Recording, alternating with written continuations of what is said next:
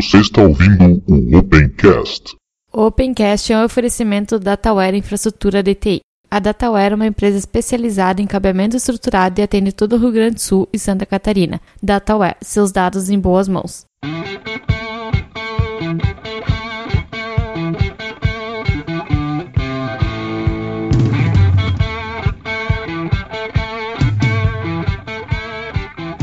Está começando mais um Opencast, o seu podcast sobre tecnologias livres. Eu sou o Ivan. Bom dia, boa tarde, boa noite, eu sou o Diego. E eu sou o Og. É, boa noite, eu sou o Everton Melo. Bom, hoje vocês já viram que temos uma, um iniciante, um iniciante não, mas um estreante. É, estreante, iniciante.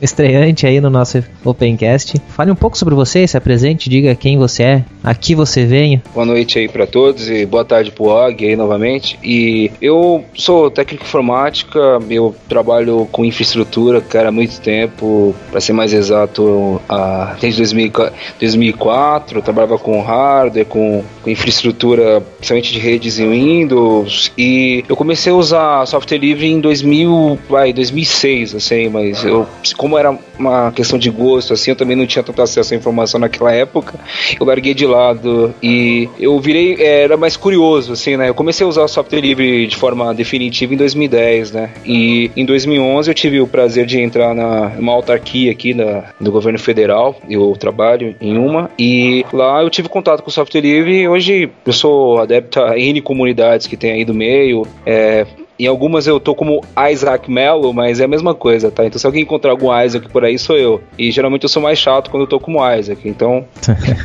se alguém me trovar como lá, é bem isso. Então eu já trabalhei, eu já trabalhei com projetos aqui na região onde eu resido, que é do Alto Tietê. Eu já trabalhei como palestrante, eu já fui, tive a honra de palestrar no FreeSol, então eu não sou da área de desenvolvimento, mas eu sou entusiasta, eu tenho alguns colegas que, que trabalham também nessa parte, então a gente procura divulgar eventos, procura divulgar tecnologia, difundir o uso seguro de algumas coisas. Eu e atualmente eu tô sou colaborador do Opencast, eu faço pautas lá. Tem algumas pendentes lá, mas eu procuro escrever algumas coisas, eu digo criativas, né, para fazer um paralelo aí da, da cultura pop, pegar assuntos que não tem tanta relevância, né, mas assim pro mundo técnico, mas fazer esse paralelo, né, que eu acho que a gente tem que conversar com todas as pessoas que acessam, que usam tecnologia para a gente poder ter essa união, essa, essa comunhão, eu diria, pra gente poder conviver, entendeu? Não só ficar fechado no nosso mundinho ali, entendeu? E a partir disso, eu já usei dezenas de distribuições, eu já usei Ubuntu, atualmente eu uso o Tresca e, e o Ubuntu para gravar, né, que eu tive tempo de configurar ele mais rápido. E no meu trabalho, eu trabalho com infraestrutura e automação lá na autarquia. E é isso, né? Eu acho que o que eu tenho para falar é isso, né? E o tempo atrás é até engraçado, né? Eu acho que o Ivan, não sei se você lembra disso, mas eu comecei a contribuir com, com o Tecnologia Aberta, na época era do Bunteiro ainda, o uhum. projeto do Ivan, com o... Eu mandei um post como é que a gente conseguia abrir ODF no Google Docs. Faz hum, algum tempo isso. Bah, cara, não lembrava que era tu. É, eu sim, lembro sim, eu, lembro do post, mas não lembrava aqui. Sim, eu que mandei o post, eu, eu encaminhei, eu falei, ó, tem muita gente que fala que não dá pra abrir, eu falei, dá sim, eu consegui, por gentileza, replique isso, e o Ivan fez exatamente isso. Uhum. Então, eu acho que o, o, uso é exatamente isso, a gente consegue fazer prova e, e, e, consegue disseminar essas tecnologias, né? Então, eu procuro fazer exatamente isso, nas minhas palestras, né? eu procuro é, difundir a tecnologia e também contribuir, às vezes um pouco mais direto, que nem o projeto Wine HQ, eu já trabalhei com ele é, ajudando em documentação, ajudando, mexendo na Wiki. O último cara que mexeu na Wiki do Wine HQ aqui do, da parte PTBR, PT, né? PT, PT uhum. foi eu, entendeu? Então eu procuro Legal. contribuir com os projetos que eu gosto. Legal.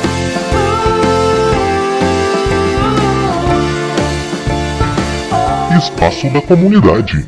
E no espaço da comunidade dessa semana, vamos voltar a fazer a leitura de e-mails e comentários aí em mais de uma pessoa. Hoje o Diego está aqui para acompanhar a leitura com a gente. Tudo bom, Olá. Diego? Tudo bem? Olá a todos aí. Uh, vamos fazer a leitura de comentários aí e de e-mails. Isso aí. Vou começar a tentar fazer assim, pessoal, agora de trazer mais gente para comentar. Como a gente fazia antes, era sempre eu e o Diego que fazia a leitura de comentários. Tentar fazer com o Diego e com os outros participantes aí também, dar uma intercalada às vezes para ter mais. Com assim, para ter comentários sobre os comentários, né? Não só a minha opinião sobre os comentários. Bom, vamos começar então pelos comentários lá do site, Diego? Vamos lá. O Eduardo Kozowski que acho que é o pinguim do, do o pinguim do como é que é o, o desenho lá, Ah. Madagascar, é que- Madagascar. Tô bem por fora já, né? É, falando de animação, eu comentaria sobre Toy Story, né? Ele. É, pelo que tava lendo no comentário dele, ele fala aí sobre o GTK3, ele fala. Fala sobre o PHP, ele também fala sobre o Toy Story 1 de 1995. Ele diz ah, que foi que foi feito foi feito baseado em foi feito em Linux a renderização. Aí eu andei dando uma pesquisada, saiu na, na, naquela sei, nem sei se é revista ainda nos Estados Unidos, aquela Wired, que é. Saiu uma matéria, faz um, faz um tempo já que saiu essa matéria, mostrando a tecnologia que foi utilizada para fazer o filme de 95 do Toy Story. Aí eles dizem que. Eu tinha ter comentado no episódio assim, ah, eu não sabia se eram máquinas, as estação da ação ou estação CGI, né? Silicon Graphics. E no caso foi as duas coisas ao mesmo tempo. As máquinas de renderização e as máquinas de estação de trabalho para fazer os modelos, ah, enfim, criar as cenas, né? E também tinha outros filmes da época que foram feitos, até tem, eles citam aqui, foi. Teve. Que eu tô lembrando de cabeça aquele de 94, o. O Forrest Gump, teve, a, teve uma, uma- um, um trechinho de animação. O Gasparzinho, Apollo 13 teve, o, o Exterminador do Futuro 2 teve ah, computação gráfica da, da ILM, da, da Pixar, né? Uhum. Então, esses filmes já tiveram uh, um comecinho de computação gráfica e tudo feito com estação eh, estação Sun Spark, eh, Sun Spark e, e estação estação CGI, né? Foi era o que tinha na época, né? Não, não Sim. tinha e, e, e muito provavelmente os- o, software dessas estações era algum tipo de Unix, né? Porque era o que tinha na época para fazer, né? Não, Aham. não é, é, até existe, até poderia existir Linux para poder rodar o, o- botar o render, mano. E co- como é que é, é fazia três anos apenas que existia Linux, então não Hum, devia estar no estado de maturidade você quer conseguir para rodar num hardware específico com uma máquina da, da CGI. É, não conseguia rodar nem as máquinas mais ou menos. As máquinas da época que tinham bastante não, não conseguia rodar direito, né? É, é, era o comecinho, né? Já é, já é, claro, era tudo ambiente Unix, né? Então, a hora que o Linux se tornou, é, ganhou maturidade com, ao longo do tempo, aí, claro, passou a se migrar massivamente do, do- de sistemas Unix para sistemas Linux, né? Isso, isso a gente vê que hoje o que que tem rodando que é em Unix mesmo? Pouquíssima coisa. E o Eduardo continuou outros assuntos ali também, né? Ele falou sobre o Thunderbird, que ele falou em com relação aos novos recursos, né? Não vejo muita necessidade, porque o e-mail ainda é o mesmo de muitos anos atrás, mas ele acha importante correções em relação a falhas de segurança, manter a biblioteca atualizada, né? Como o ZooRunner, o que é utilizado pela Mozilla, a migração para o GTK3, que eu acho que nem o Firefox não mudou ainda para o GTK3, né? Era pra boa gente ter mudado. pergunta. Era pra ter mudado na última versão, se bem que eu atualizei ontem também, mas acho que era correção de segurança, não era mudança assim. Ah, ele também falou que comprou um Arduino e da mesma forma que eu, no caso, né? Não achou muita utilidade, que ele achou que tem vários projetos bacanas, né? Mas nada que, que interessasse pra ele desenvolver alguma coisa. É que comprar um, ah, um- uma, ah, tipo, por exemplo, nós, assim, que estamos mais atarefados, assim, comprar uma plaquinha Arduino não significa ter, um, ter uma máquina pronta ali, ou, ou até mesmo um Ras- Raspberry Pi. Comprar uma, uma máquina dessas não significa ter uma coisa pronta. É, é, tu tá comprando uma coisa ali que tu vai ter que desenvolver, tu vai ter que é, investir tempo em cima do, desse equipamento para tu ter um resultado legal. Então, é- isso é interessante para quem tem para quem tem um pouco mais de tempo, aí consequentemente passa a ter, ter, ah, poder aprender a usar o equipamento. É, e tem um motivo pra comprar, E né? um Tipo, motivo, né? já, já imagina o que que vai querer fazer. Sim, que comprar por comprar, sim, um, um equipamento desses, sem ter pelo menos uma ideia do que, do que querer fazer em cima, ou, de, ou aquilo que a pessoa quer experimentar fazer em cima, aí fica.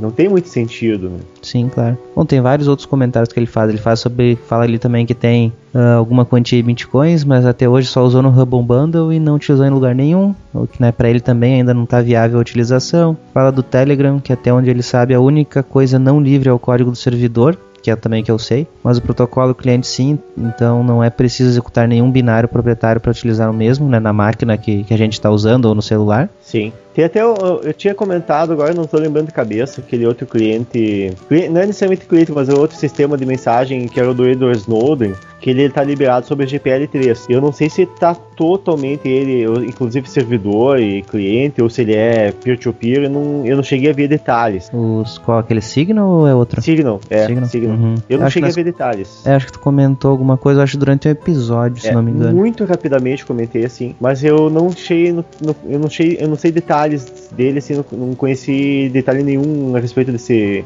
Não cheguei a, a verificar nenhum detalhe a respeito desse, desse, desse mensageiro, né? Pra ver. Só, a única coisa que eu vi é que, ó, ele tá sobre GPL3. Então. Eu, eu não sei como é que ele funciona, se ele por acaso é peer-to-peer, uh, ou se, se é só uma me... criptografia mais forte. É, se não me engano, é peer-to-peer. -peer. Se é. não me engano, também posso estar tá falando besteira aqui, mas eu. É que o pessoal do Segurança Legal, do podcast Segurança Legal, seguido fala sobre o Signal. Ah. Que eles até utilizam. Eu acho que sim, se não me engano, é o Signal ou não é outro, eu posso estar confundindo, que também tem um ali que a cada login tu é uma pessoa diferente, então não tem como saber Nossa. com quem que você tá falando. Aí fica meio chato, porque. É, pra qualquer... segurança, da, da, pra privacidade é perfeito, né? Mas acaba ficando meio chato, assim, fazer, uh, fazer a comunicação, assim, de Sim, forma anônima toda vez. É, é, toda vez vai ter que, que realmente dizer quem tu é. Pra outra é. pessoa, tu vai ter que dizer quem tu é daí, né? Sim. É, vai ter que se, vai ter que se identificar em algum momento ali, ó, eu sou o fulano, mas aí quem garante que a pessoa não tá mentindo? Sim. Deve ter pois algum é. outro mecanismo ali em cima ali, mas uhum. é, um pouco, é um pouco estranho pensar sem conhecer esses mecanismos. Pois é. E o final ali do comentário também do Eduardo, ele fala alguma coisa sobre o PHP que eu vou deixar para falar lá no final, no outro comentário lá do Gildásio, que tá mais completo daí também.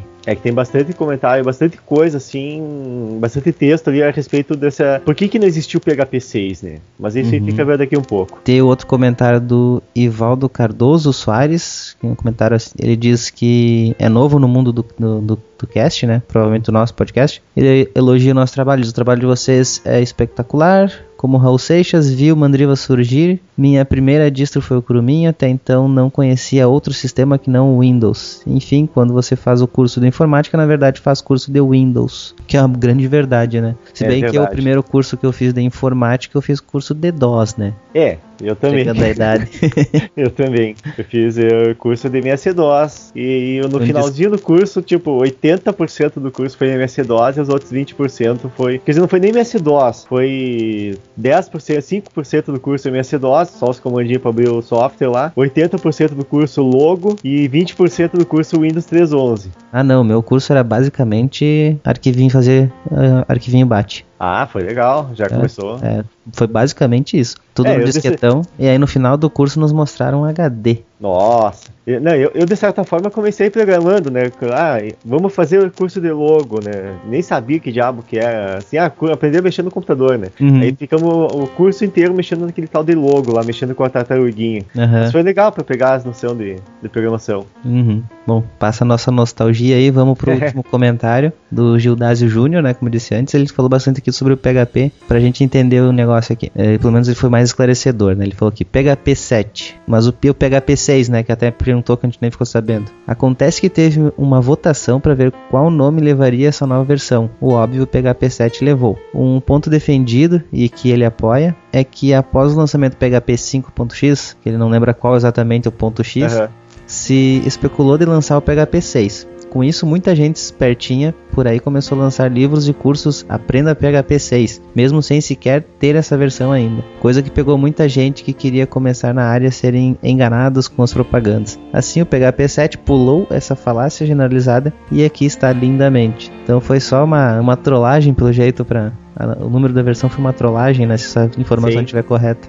Depois ele fala aqui também que vocês falaram da jogada do WhatsApp, excluindo links do Telegram, mas não citaram sobre o bloqueio e a queda do mesmo, né? Acredito que quando foi gravado ainda não havia ocorrido isso, mas de qualquer modo deixo aqui um link bacana que fala sobre esse bloqueio por outros olhos, que eu não li. Confesso que eu ainda não li esse, esse link que, que ele deu aqui, mas realmente quando a gente gravou ali, a gente não, não tinha acontecido o bloqueio no Brasil ainda, né? Não, não. Aí depois que ele aconteceu também, tudo aconteceu tão rápido ali, aconteceu tão rápido e se solucionou tão rápido que. Uhum, sim. Aconteceu uma situação de bloqueio e seis horas depois. É, do, do, vamos dizer 12 horas 12 depois horas. já estava já tava tudo solucionado. E ninguém, quem tivesse dormindo nessas 12 horas nem sabia o que tinha acontecido. Sim. É, eu que tinha o pessoal da minha empresa que estava saindo, a gente comunicava pelo WhatsApp, né? O grupo do, da empresa. Cheguei na empresa, primeira coisa, todo mundo instala esse programa aqui que nós vamos começar por outro agora. É. Que pra gente faz, acaba que a gente usa profissionalmente mesmo, não é só pra bater Sim. papo, né? Sim, claro. É, é, o que teve de gente nesses dias. É, nesses dias. Naquele dia, especificamente, assim, que começou a pipocar gente no, no Telegram.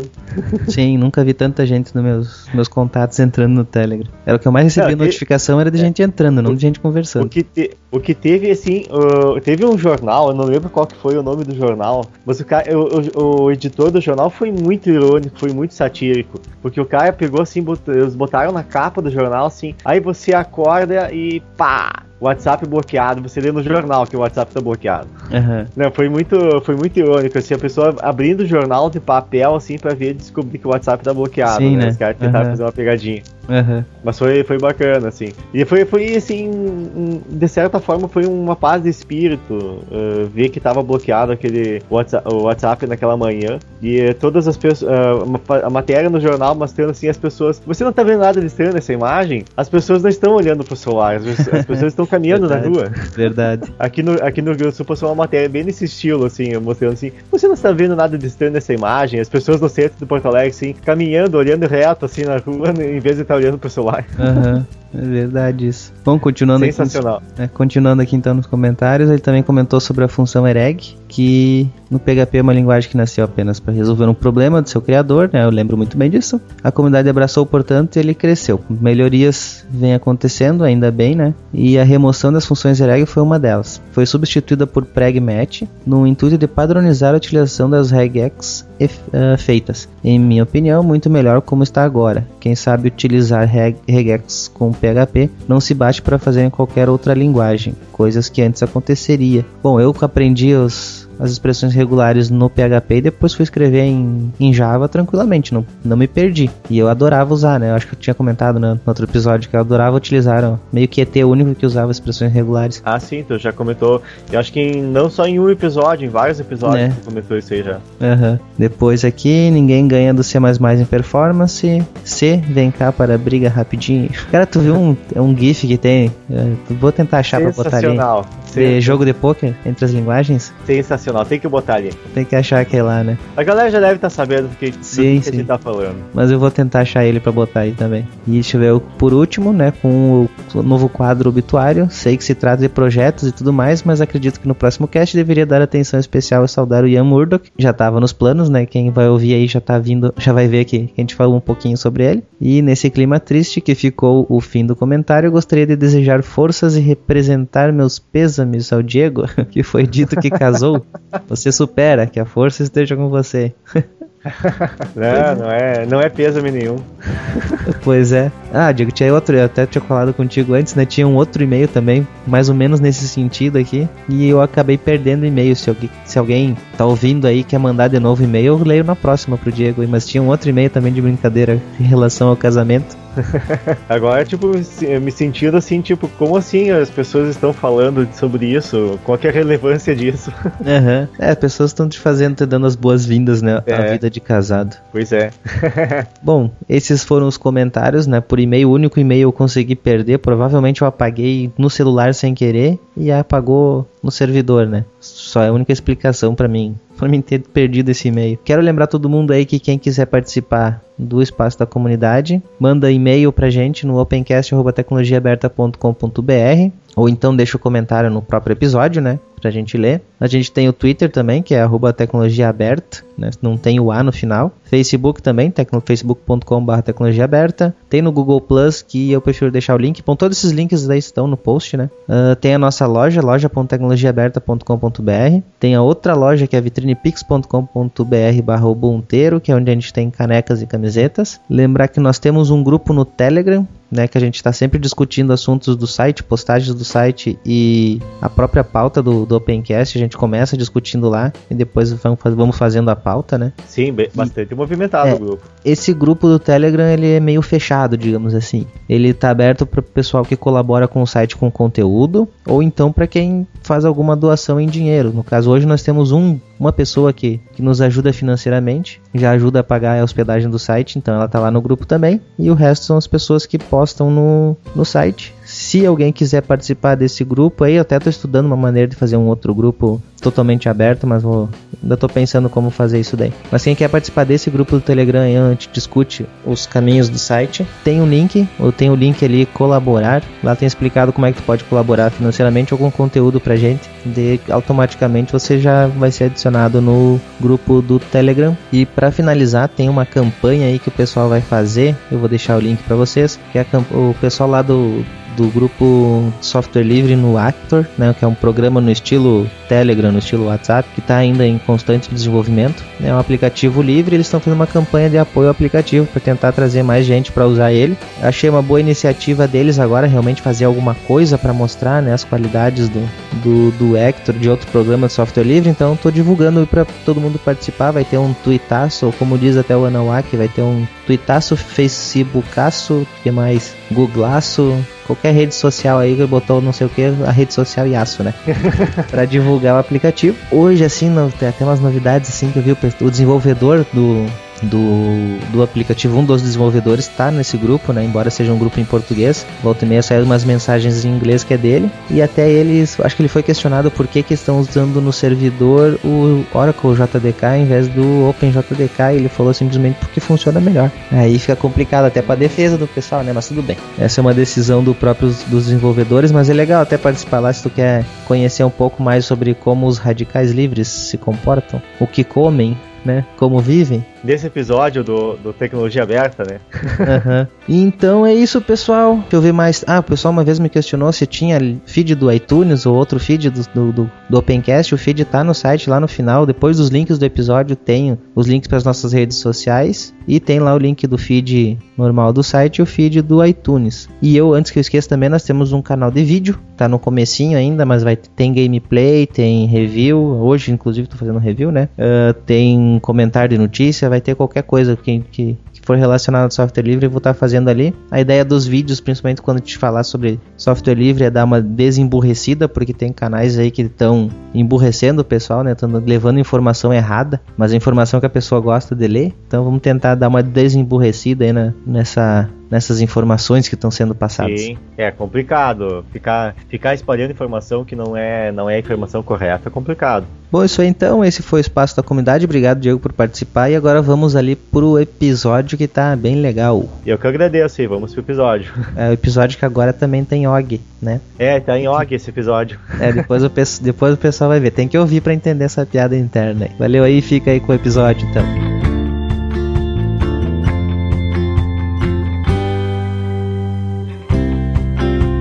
Bom, Diego, nós somos arroz de festa, né? Estamos em todas, nem precisa falar nada. Uh, Og, prazer revê-lo, né? O que, que andava fazendo, Og? Ah, prazer é meu, cara. Eu tenho trabalhado bastante para variar e preparando aqui para esse, esse novo ano. Vou, ter, vou fazer muitas viagens aí, a trabalho e projetos novos, lançamentos novos e estou procurando candidatos para trabalhar. Então, é? se você está escutando o podcast, pode, pode fazer o jabá, cara? Claro, claro, pode. Então, se você está procurando trabalho como desenvolvedor em Python e tem a, a possibilidade de mudar para a Europa, para a República Tcheca ou para Israel, mas eu estou procurando uh, desenvolvedores Python para trabalhar na Red Hat um, como uh, a gente chama de Quality Engineer, né, engenheiro de qualidade, não é Quality Assurance, é Quality Engineer, então é desenvolver programas de automatização usando Python, entre muitas outras tecnologias, então deixa um, um comentário depois aí no, no podcast aí no blog, se vocês quiserem entrar em contato comigo também. Só trabalho, só trabalho local, não home office ou é home office, como é que é? Infelizmente, eu estou com dificuldades para contratar brasileiros no Brasil. Eu tenho um que trabalha para a gente, agora, mas ele é o único e é muito difícil. Então tem que se mudar para a República Tcheca ou para Israel. Eu acho mais fácil para a República Tcheca. Vou, vou, recomendar a República Tcheca. Uhum. beleza. É quase constante tu procurando gente, né, Rog? Tá precisando. A equipe tá precisando, o projeto tá crescendo, tem bastante coisa a ser feita. Então é só entrar em contato. E olha, tem muita gente que eu entrevistei no Castalho que trabalha na Red Hat hoje e estão lá na República Tcheca. Hum, a única exceção sou eu. é. Bom, quem sabe, né? Quem sabe. Ai. Bom, gente, primeiro episódio aí de 2016, sempre com a promessa de tentar, né, nossa minha resolução de, de ano novo é sempre tentar fazer um episódio por semana. Vamos tentando. Se não dá, a gente vai fazendo conforme dá. Vamos falar então mais uma vez aí de notícias. Temos notícias tristes que aconteceram aí. Vamos começar logo pela, pela mais triste, que foi a última, na verdade, do ano passado, não é nem de 2016 ainda, né? É uma notícia de 2015 que foi a morte do Ian Murdoch. É assim que se pronuncia, Og? Olha, eu diria uh, Ian Murdoch. Estamos sentindo falta da hora que a gente falava em inglês, a gente não sabia se tá falando certo. Agora a gente tem o recurso de novo. É. Então, gente, quem é? É? Como é que é? Ian Murdoch? Isso, pode falar, Ian Isso. Murdoch. Ian Murdoch. Então, quem era esse cara? Quem se arrisca a dizer quem é? Se alguém conhece ele, né? A, a forma mais fácil de descrever o cara, ele é o Ian do Debian. Da parte da palavra Debian, ele Isso. é o Ian. Então, ele é um dos cofundadores, criadores do, da distribuição Debian. Não só isso, né? Ele também já foi presidente, diretor da Free Software Foundation, uma coisa assim. É, Ah, ele é, teve vários papéis. Diretor, diretor de tecnologia da Linux Foundation, ah, trabalhou na Sun Microsystems, né? O que mais que ele fez? Ultimamente, ah, agora atualmente, antes da, do falecimento, ele estava trabalhando na Docker. Docker. Cara, até Docker. hoje, cara, eu vejo Docker, eu fico, eu vou pesquisar o que é a Docker, eu não vou atrás nunca.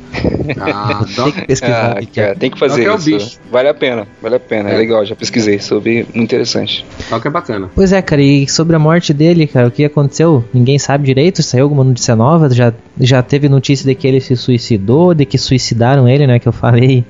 que, é- que é- Só tem rumores, né? É, não tem nada ainda, certo? sabe. É, não tem nada É. oficial ainda. Foi até. é, eu soube pelo grupo do Telegram da gente, né? Acho que foi o Aprijo, não lembro quem publicou. Ah, aconteceu tal coisa com. Ou foi o. Caramba, eu esqueci, tem outro rapaz também mandando notícias lá. Ah, eu não lembro que eu tava Ele na estrada. simplesmente mandou notícia pesquisar, mas ele colocou a notícia lá e eu falei, caramba, mano, o Ian. Aí eu fiquei procurando, assim, e tipo, eu demorei saber uma. Assim, ter alguma coisa factível, né? Tinha muito rumor. Inclusive, as observações que eu pus lá no, no post, né, pra, pra gente gravar, foi do projeto Docker e outro que tem aqui do Brasil, né? Mas acho que o mais completo que eu achei que tinha algumas informações, inclusive falando dele, foi do Docker mesmo, né? O restante tá meio que ainda por cima, ainda com muita fumaça, ainda sem saber o Uhum. resultado. Pois é, acho que com... é uma notícia extremamente triste, né, pro, pro mundo software livre aí. Qualquer comunidade já se já usufruiu do, do- dos serviços prestados por ele, né? Ah, Todo mundo já passou por um, por um Debian alguma vez na vida.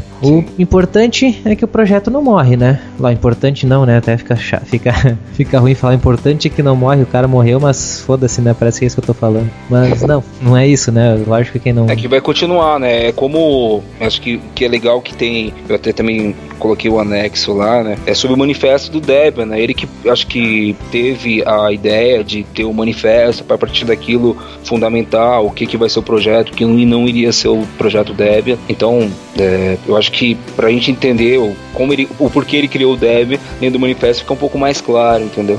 E, e essa filosofia das pessoas que estão nesse projeto estão compartilhando. Isso que é interessante, né? Ver que uma pessoa que, que começou aquilo faleceu, mas ele tá sendo. aquele sentimento tá continuando, entendeu? Isso que é interessante. Uhum. É, até a gente já fez um episódio sobre o Debian, na época participou o Hélio e quem mais, agora não lembro mais quem mais que estava junto, mas tiveram duas pessoas da comunidade Debian que já falaram, também se quem quiser conhecer mais do projeto, voltar atrás, vou deixar o link no, no post ali depois também pra, acho que foi o episódio 16, deixa eu ver aqui. É, eu lembro que, que era, é, eu acho que é 18, 16, uma coisa assim. Eu lembro que eu usei muito, lá tinha umas recomendações, eu, eu gostei que com, tinha, tava bem 28. consolidado. Assim. 28. Nossa, é, bem, bem longe.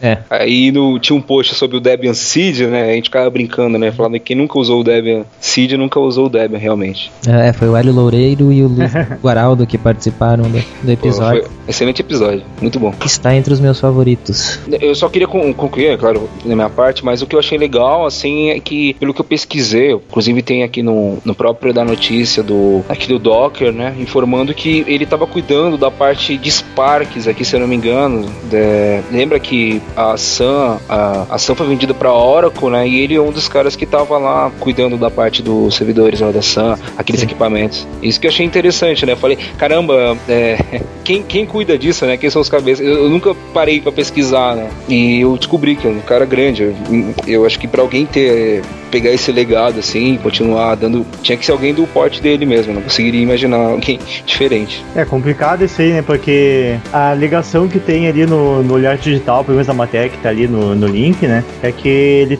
tinha alguma, alguma coisa assim com a polícia ali que a polícia estava acusando ele e aí que, que, a, que ele tinha ter supostamente eh, publicado tweets de insinuando que ele estava que ele queria cometer suicídio. Então é, ele também, postou uns tweets, né, sobre isso. Sim. Se ele postou, se postaram por, por é, ele. É, também, também. É. Difícil saber. É complicado. Muito. Mas é tudo rumor, né? Vamos manter, continuar a tentar ver mais notícias aí. Provavelmente no Opencast, não sei se vai sair de novo esse tipo de notícia, mas se, se a gente mantém ali de olho no canal lá no YouTube ou no site mesmo que a gente vai, a gente vai tentar manter informado aí o pessoal. Vamos para a próxima notícia. Tem um é. carinha aí que parece que não gosta de mim e eu também já não gosto mais dele também. É, magoei. o Anawak largou mais uma das suas. Uh, depois de fazer aquela campanha contra o Ubuntu, agora ele lançou uma campanha dizendo. Campanha não. Espalhou aos ventos aí que o, o GNU está sendo morto, né? Pelo, pelos ativistas do, de, de Open Source. E daí ele quer o um mundo com menos. Como é que é que ele diz? É, não é sem Ubuntu aqui, agora eu não achei o negócio. Acho que isso mesmo, né? É que sem, sem Ubuntu aqui, ou menos GNU, uma coisa assim que tava no, na reportagem é, lá. Né? Isso, é mais, ele quer mais GNU. Mais só GNU, né? É, só que o problema é que a maneira com que ele quer mais GNU no texto que ele escreveu no site dele leva a crer que para ter mais GNU tem que ter menos de outras coisas, né? Ou seja, tem que ter menos Open para poder ter mais GNU. E aí ele culpa o Open por, pelo GNU ter fracassado. Aí tem aquele negócio, eu não vejo nem fracasso do GNU, mas tudo bem, né? Já começa por aí. E aquele negócio, né? Culpar os outros pelo, digamos, pelo insucesso sucesso próprio é fácil, né? E em momento algum também, aqui no texto dele, pelo que eu li, ele diz o que, que precisa ser feito para que tenha mais GNU. Além, ah, lógico, além de dizer que precisa ter menos open source, ele não diz, ó, oh, o GNU é bom por isso, isso, isso, isso, por isso a gente precisa ter mais GNU. Ele não, não, não destaca, assim, coisas boas, né, do, do... A não ser dizer, é livre, tem que ser assim, ponto, né? É como tava circulando até, tava... Esse assunto tava circulando de uma, com bastante força na, no grupo do Telegram ali, e, e dizendo que... Uh, uh, acho que até no meio quem que comentou que o, não adianta, uh, não, não é liberdade de, de, de escolha do do, software se, se é imposto. Ó, tem que ser livre, ponto. É, nessa, ah. nessa parte eu concordo uma coisa do, do Anuak que ele fala ali, que, embora ele seja bem radical, é assim. O que ele defenderia é a liberdade como a Free Software Foundation fala, que são aquelas quatro Sim. liberdades. Aí naquelas quatro liberdades não tem liberdade de escolha mesmo. Ele só fala que o software tem que respeitar aquelas liberdades. Essa liberdade de escolha seria uma coisa nossa fora do, da, da, das liberdades que eles defendem, né? E mesmo assim eles também falam, né? Quando ele fala de liberdade, ah, liberdade de escolha, ele falou que liberdade de, de se algemar não é liberdade. Ele sempre cita isso. É, eu acho que foi o que o o Diego comentou, né? A gente tava falando no grupo do Telegram. Acho que foi até eu que falei, né? Liberdade imposta na liberdade. É, foi. Pois é, não é? Eu, eu, não considero assim. Inclusive é uma dificuldade tremenda de algumas pessoas entenderem o conceito de liberdade. Você vê pelo próprio Marco Civil que eles teve uma, sim, tiveram uma dificuldade grande para poder definir o que que era, como é o nome que eles falam, que a internet tinha que ser, esqueci o nome, que não tinha que ter alguém central, né, regendo o que seria a internet se para gerenciar já é um problema, imagine defender o que não é gerenciável, no caso, alguém que é livre, né? Então, e, inclusive, de que eu já estudei um pouquinho de direito, que eu vi assim, o conceito de liberdade é, é o seguinte, né? Você não cria uma lei para ter liberdade, simplesmente não tem leis nesse sentido, entendeu? Então não faria muito sentido eu seguir as quatro liberdades, como tem muitos projetos que no Brasil que falam, ah, nós seguimos as quatro liberdades, nós somos é, GNU, isso, isso aquilo. Aí eu fico olhando e falo, tá, mas então, é, além de seguir, vocês estão difundindo o uso, estão tentando mostrar para as pessoas o porquê é interessante, como o Ivan enfatizou, né? Porque não adianta só falar mal das pessoas que têm uma opção diferente da minha, se eu não dizer o porquê realmente eu estou fazendo aquilo, né? É, fica um pouco estranho, parece que você criou uma opção para discordar de alguém, e não porque realmente é interessante. Não, se é interessante, então diga o porquê é interessante, né? Eu estava eh, comentando com outras pessoas também sobre alguns projetos aí que eu não. Eu prefiro não comentar para evitar a polêmica aqui, mas é, é, um fork não admitido do Ubuntu e, e tem gente que tem dificuldade de falar, não, nós somos isso, entendeu? Eles têm dificuldade até de admitir o que eles são. Então, como é que alguém que tem esse tipo de mentalidade pode dizer o que é bom ou não para mim, né? Uhum. Então, é muito difícil. É, teve mais gente ali também. Tem um texto legal para o pessoal ler do Hélio, que é o Jedi Mata Gnu. É legal ver também as, os comentários lá no BR Linux, né? Quando a notícia foi postada, ele tem bastante. Tem trollagem, tem gente apoiando, tem gente discordando. Tem um post bem legal também dizendo ali que o que a comunidade precisa, o projeto GNU precisa é, é de mais contribuição e não de brigas internas na comunidade, né? É, eu acompanho ali um grupo ali do, no aplicativo Hector, que é do. Agora eu tô entregando meu disfarce, né? Eles vão me achar lá. Uh, é. Que é do, do pessoal ali do Anuawak. É o pessoal que teoricamente defenderia o GNU. Cara, mas se tu ficar um dia naquela lista ali, tu vai ver que tem uns 4 ou 5 que defendem o GNU e o resto estão cagando, cara. O pessoal tá ali só pra dizer que usa software livre e só. E, bom, tem usuário de, de Windows ali que, que bota na cara dura, eu piratei isso, eu pirateio aquilo, eu faço isso, faço aquilo, tem o Windows 10, tem o Windows 8, tem não sei o que. E tá lá na lista e o cara, e o pior de tudo, cara, eles não são bloqueados como eu sou bloqueado pela Noak no, no Twitter, né? O Noak não quer nem conversar comigo, ele não quer nem trocar ideia comigo. Quando eu questiono ele, as últimas duas vezes que eu questionei ele foi assim, eu questionei e ele falou bloque, me bloqueou. Ele não quis nem me dar resposta. Polêmica, então, é, é, é, Como é que é aqueles programas da, de, que passa de tarde na televisão? É, é, casos de família? É. casos de família. Tá virando aí, aproveitando que tá na mesma região aí, ó. Quase isso, cara. Aí. Pois é. É polêmica, polêmica, né? Tem o pessoal que, que fica pirateando software e, e não é bloqueado e, e tu tá ali só questionando o, o cara. Aí. Né? Tá cobrando uma postura. Será que isso ofende mais que pirataria? Aí, ó, pois é, por isso que eu tô bem quieto lá, só de butuca. Só lendo as mensagens. Tem gente que eu conheço naquele grupo ali que realmente usa só o que é software livre, mas é 4, 5 assim no máximo. Vamos jogar para cima assim, vamos ser bonzinho, tem 6 pessoas no grupo. São 120, deixa eu ver agora, nesse exato momento da gravação, são 124 membros. Desses uns jogando para cima seis são que realmente uso. Nossa. Mas é aquilo, até tu tinha comentado antes ali, uh, ah, as, as, quatro, as quatro, as quatro regras do, do, quatro do liberdades. as quatro liberdades, uh, não tem é, é fechado aí, é, tem, é obrigatoriamente livre e não pode ser fechado. Mas a gente não leva ferro e fogo, não que a, a, a, gente não leva ferro e fogo aquilo que está sob licença de PL, uh, softwares que estão sob essas liberdades, mas a gente não leva ferro e fogo no sentido de que tem que ser apenas software GPL é, é, software, software GNU. Não, não é necessariamente apenas software GNU. Se não tem opção, vai outra opção e também uh, se, se, é, se tem uma, um software que tem outra licença, que está, por exemplo, uma licença Apache, também vai. Se está uma licença que é open source, não uma, uma licença de software livre mesmo, vai também. É, a gente considera, a gente dá valor para isso. Claro que a gente gostaria que, que tivesse cada vez mais software livre, independente de quais das duas licenças, mas a gente gostaria que tivesse mais software livre. Só que é, uma, é, é, é, de certa forma utópico pensar que vai ser que, que pelo menos que no primeiro momento que seja tudo software uh, software open source, uh, software GNU. Uhum.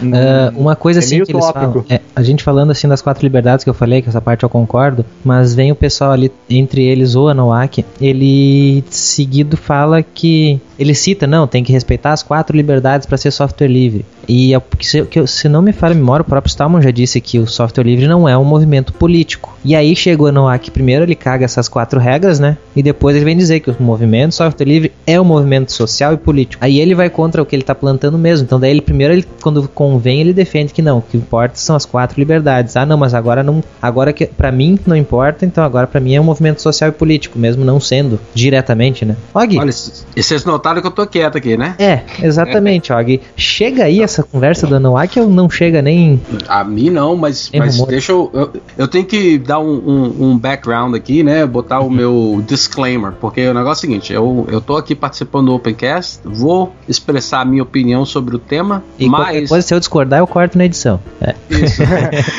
mas, o meu, mas o meu disclaimer é o seguinte: eu trabalho para uma companhia que mexe com software livre, mas eu estou usando o macOS. nesse exato momento, tá bom? Então, para todo mundo saber aí que eu não tenho agenda nenhuma por trás do meu comentário, tá?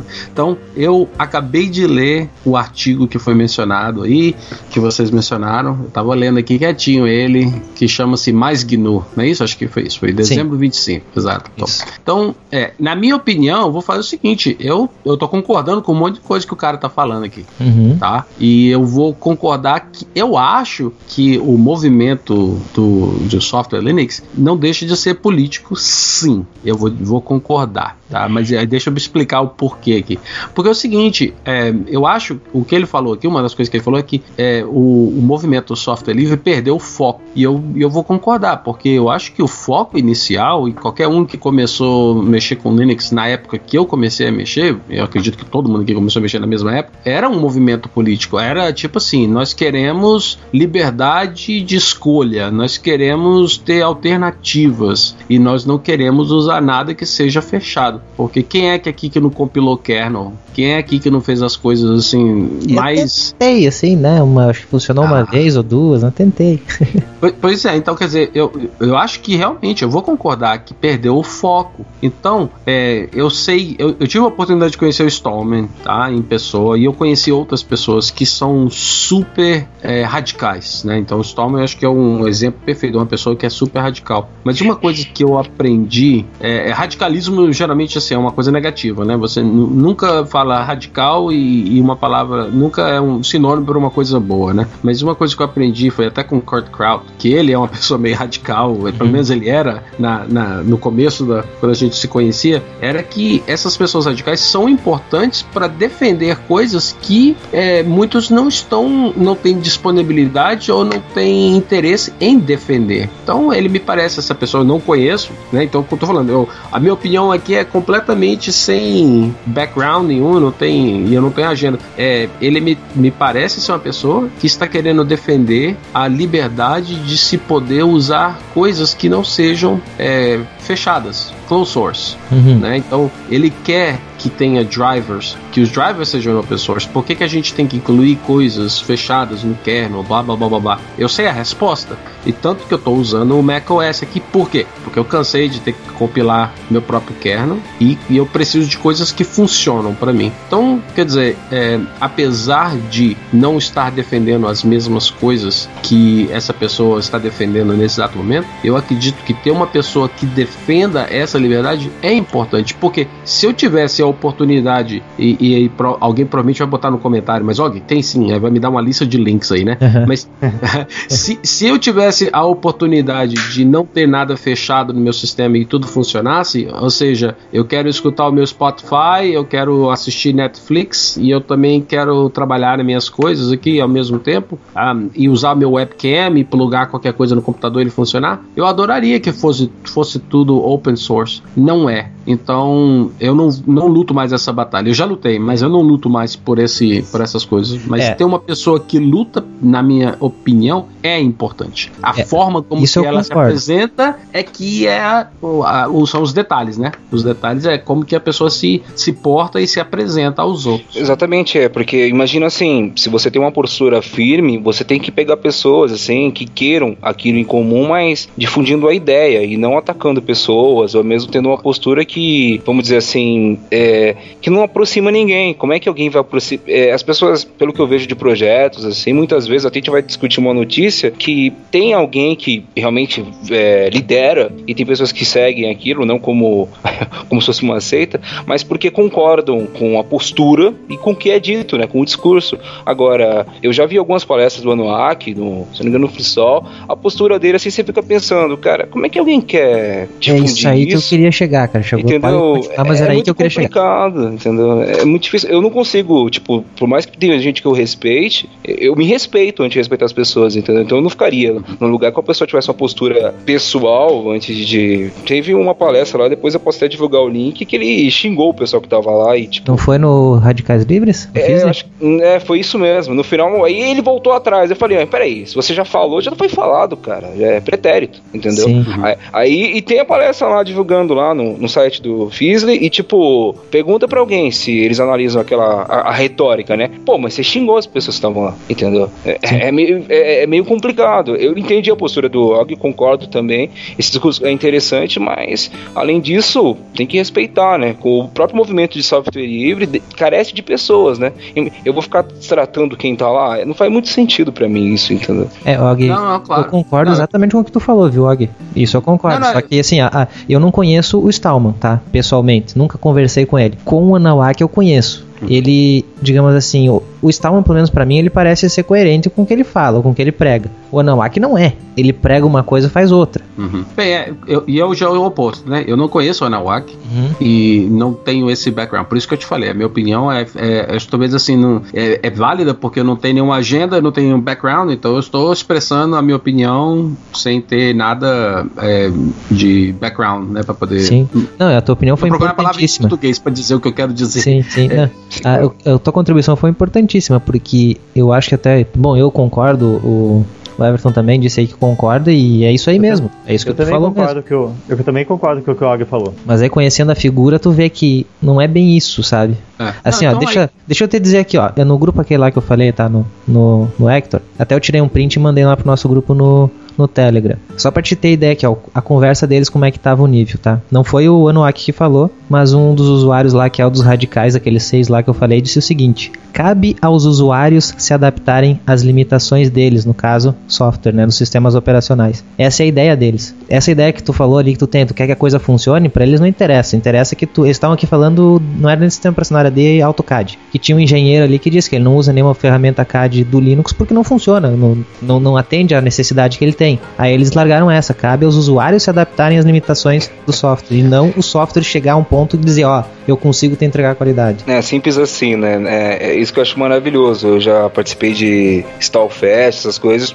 tive a, a oportunidade de, de fazer exatamente isso em escolas técnicas em, em que pessoas estão acostumadas com usar CAD, porque tem licença lá para usar, ou porque às vezes, como todo mundo sabe, tem gente que baixa na internet e pirateia, mas a questão é, né? Eu tenho que tornar aquilo como eu já vi várias palestras do pessoal que faz a manutenção do LibreOffice. Eu acho interessante o seguinte: eles falam, essa grama não é a grama que você conhece, mas eu vou deixar o mais parecido para sua migração num, num fotão dolorosa, entendeu? Porque imagina, aí muda, além de mudar a funcionalidade, é totalmente diferente. Aí eu falo, ah, você que tá errado, aí que tem que mudar a postura. Pô, mas não é só isso, entendeu? Eu acho que tinha que ter esse cuidado e às vezes também cabe a gente, né? Esse, essas pessoas que fazem essa divulgação, às vezes tem uma solução lá na, na Ucrânia ou na Rússia que atende a necessidade daquele cara. A gente tem que fazer esse intermediário, porque talvez o que a gente conhece seja pouco, entendeu? E, e é isso que, é, é, voltando naquela própria parte, né? O problema não é o que a pessoa pensa, é a postura, né? Não tem Sim. como você concordar com alguém que fala esse tipo de coisa. Quer dizer, então, que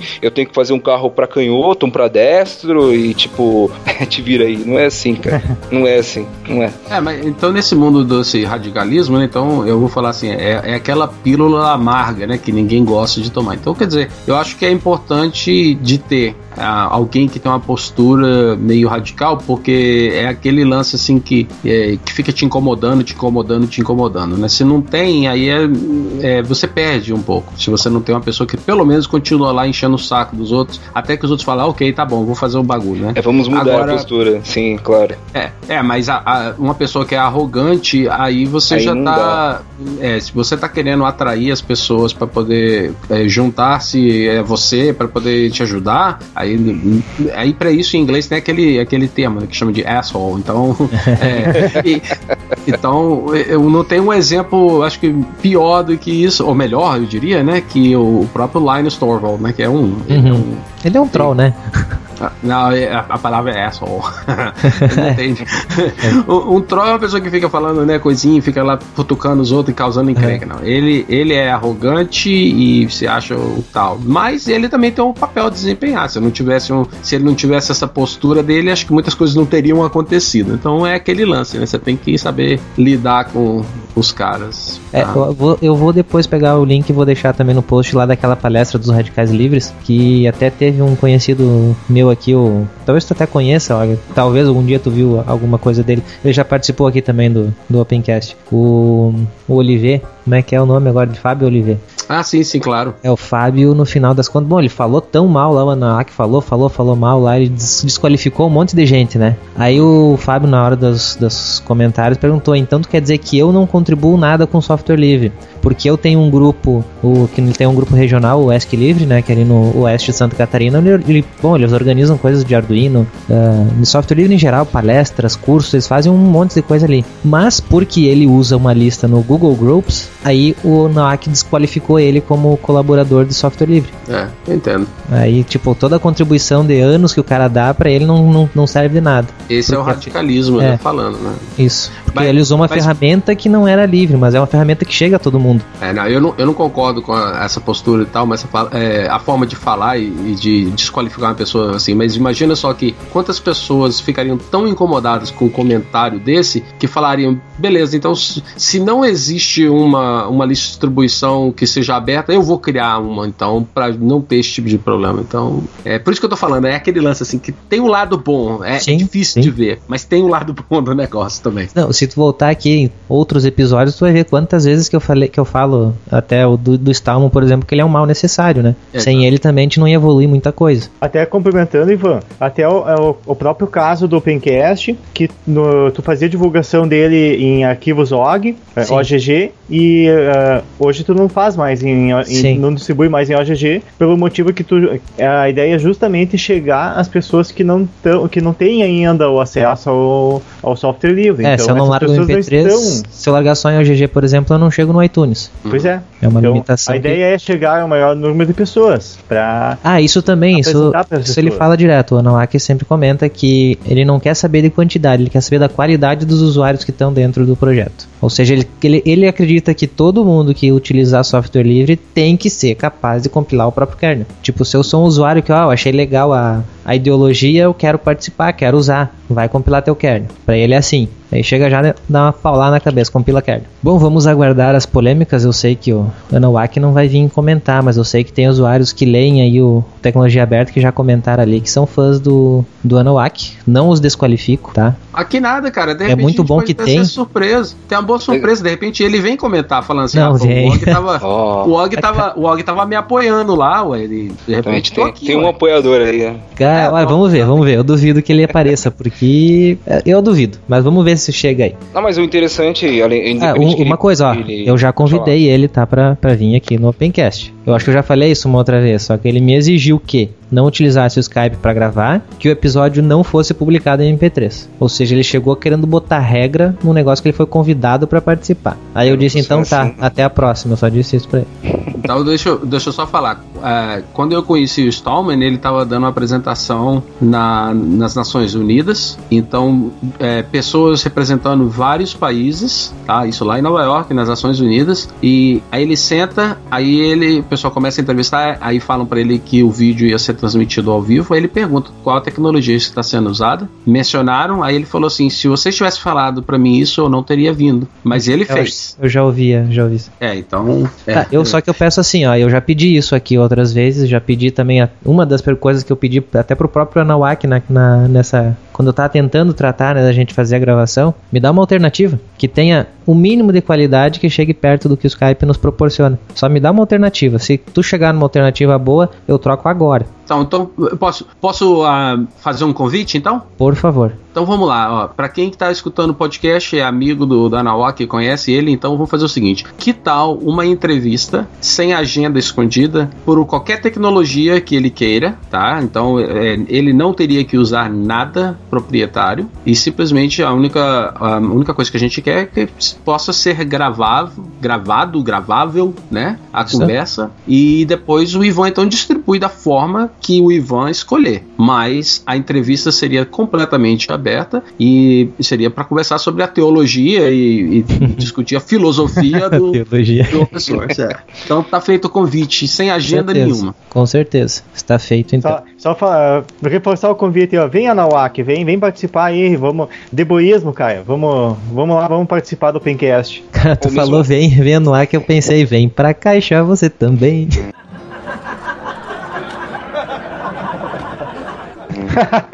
Não, é deboísmo. É o deboísmo. É, não, o que eu ia falar é que se ele não concordar com isso, ele também pode publicar num lugar e você em outro, cara. É liberdade, né? Sim, Aí claro. tá a possibilidade, né? É igual. você- é, eu acho engraçado aqui no Brasil, o pessoal vem falando, não, mas que tem que ter OGG e comunidade de software livre, e podcast software livre. Eu falo, cara, tipo, não sei se vocês já publicaram, pesquisaram lá fora. Tem muitos podcasts grandes que falam sobre Linux e usam MP3 e, tipo, Não, mas isso aí, isso aí é por causa da limitação do iTunes. Se tu quer entrar na principal Sim. mídia de distribuição do iTunes, você tem, que ser MP3. é MP3 Eu ou outro formato dele lá também, que eu não lembro qual que é o Acho formato, que é M4A. Que, tam- é, é que também é assim. fechado. Sim, exatamente. Aí entra naquela. É, a compatibilidade de MP3 é muito melhor do, do que esse M4A, entendeu? Sim. Agora, é, entra naquela. Eu quero conversar com quem? Com quem só já usa? Pô, quem já usa já sabe o que a gente faz, já sabe onde procurar a notícia. O interessante é difundir, né? Retornando aquele mesmo ponto, né? E se a pessoa não tá feliz com o que tá sendo feito, tem a liberdade também de ir lá e fazer algo melhor, né? É igual o, um primeiro post que eu coloquei, que eu postei lá no Tecnologia Livre, eu falo, eu desafio você a fazer melhor então do que eu faço, né? Se já se não tá te agradando, faça uma coisa melhor e, e aquilo que o Og também falou, né? Esteja apto também a, a tomar partido e a fazer o que tem que ser feito, né? É isso. Ivan, Olha, eu posso, posso fazer uma piada estilo Praça é Nossa aí? manda. Cara, mas a gente já tem o Og nesse. Esse episódio já é Og. Ah, sim? É, exatamente, já, já olha, maravilha. Pronto. É- Essa eu não esperava. É, já tá sendo distribuído com OG, né? Não é em, em OG, mas é de com novo, OG. De novo. Com Não ele. Precisa. Embutido. É. Beleza, chega de polêmica. Teve dois concursos de projetos open source, um do Facebook e outro do da Mozilla. O do Facebook saiu seus, os, a lista dos cinco projetos. Alguém sabe mais aí sobre os cinco projetos que saiu, que ganharam esse projeto do Face? É o Hip Hop Virtual Machine, que faz o quê? É Um uma máquina virtual que roda, roda um servidor web e PHP. E só sei disso. Não era isso daí que ele compilava uma coisa assim e tornava. Cara, a- agora, agora tô eu dando aqui o The OG, cara. Eu não consigo achar uma palavra pra substituir replacing. Eu sei que. replacing. Eu sei que Substituir. substitui isso. O Apache Ah. e o mod PHP. Hum, interessante. Ele usa a compilação em tempo. É pra melhorar a performance. Ele substitui aquela interpretação lá que, que é feita hoje pra, pra, pra ter mais performance, pelo que eu entendi aqui. Depois tem o React. Que o React, pelo que eu li, ele é uma, um, uma biblioteca de JavaScript para fazer a construção de interfaces gráficas. E tem um outro projeto ali que também que foi selecionado, que é o React Native, ou Native, que é voltado, pelo que dá a entender, é voltado para telas de smartphones, para iOS e Android. Que é a mesma ideia de, de interface do usuário em JavaScript, só que voltado para mobile. Tá, agora a pergunta principal. Pelo que eu tô vendo aqui, são só coisas que ajudam então, o Facebook a ficar melhor. Eles, né? O Presto aqui É. também é coisa pra SQL. Não, bem, não necessariamente. São, Não, são não, coisas sim. que eles usam interno, Isso, mas isso, podem ser isso. usadas por qualquer um, né? É isso que eu, que, isso que eu quis dizer. São coisas que ele usa hoje interno. Como é que esses projetos foram selecionados? Como Ah. assim? Ah, bem, É, isso aqui foi foi esse feito critério Foram Então, inscritos? Foram inscritos? a- o pessoal dos projetos inscreveram? Ou eles saíram procurando? Ou eles pegaram naquilo que eles usavam e vão dizer isso aqui eu vou premiar porque eu uso e eu acho bom? Hum, Ou quem acho- mais like.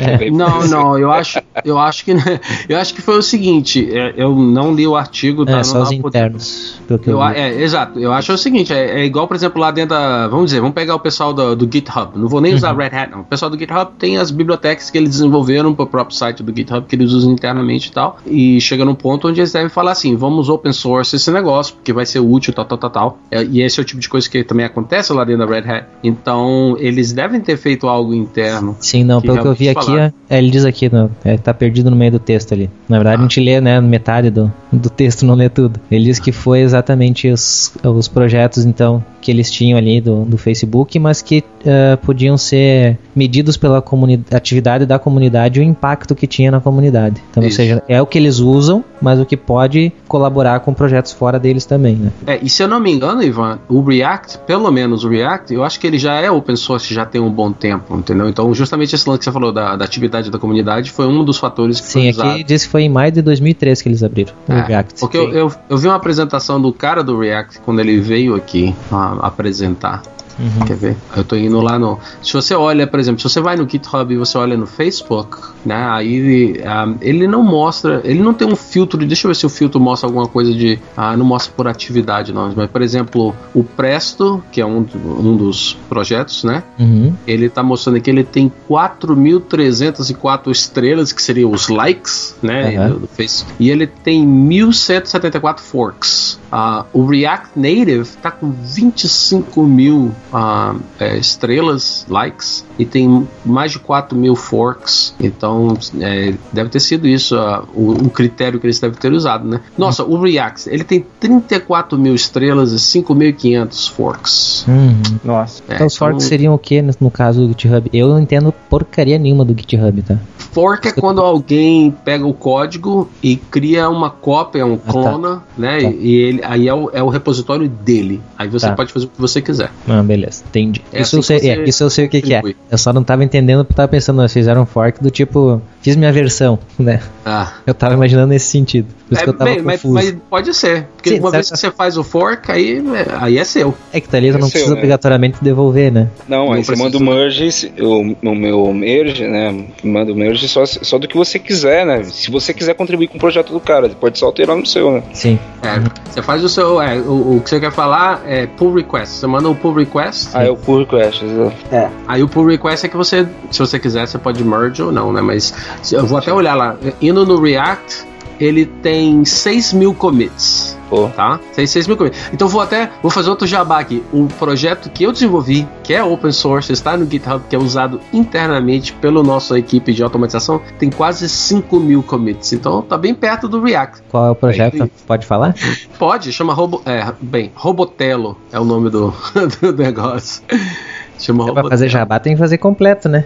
Ah, tá. É, é. É o sistema, é o nosso framework de automatização para o projeto chamado Red Hat Satellite 6. Beleza. Todo Outro- escrito em Python. Cara, eu vou ter que aprender, quer dizer, aprender o básico eu já aprendi, mas é, é, é cai naquele mesmo esquema do Arduino, que eu comprei a placa do Arduino, não tinha um projeto pra desenvolver, acabei que eu dei o Arduino.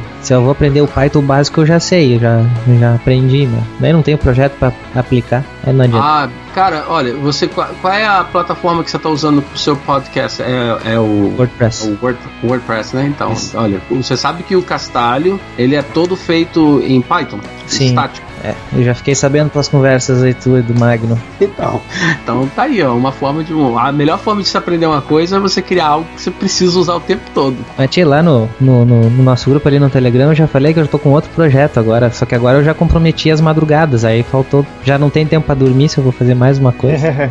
É, isso, é, isso é um problema. É, difícil. Tá, nós temos outro outro concurso ali também, né? Que foi o da Isso. Mozilla. Da Mozilla. E esse eu não sei. Tem vários projetos ali, mas não conheço nenhum deles. O da Mozilla foi por inscrição de projeto, né? Que eles. Esse tá, foi por inscrição. por inscrição. Que a gente já tinha anunciado. Até porque esse ia dar dinheiro, né?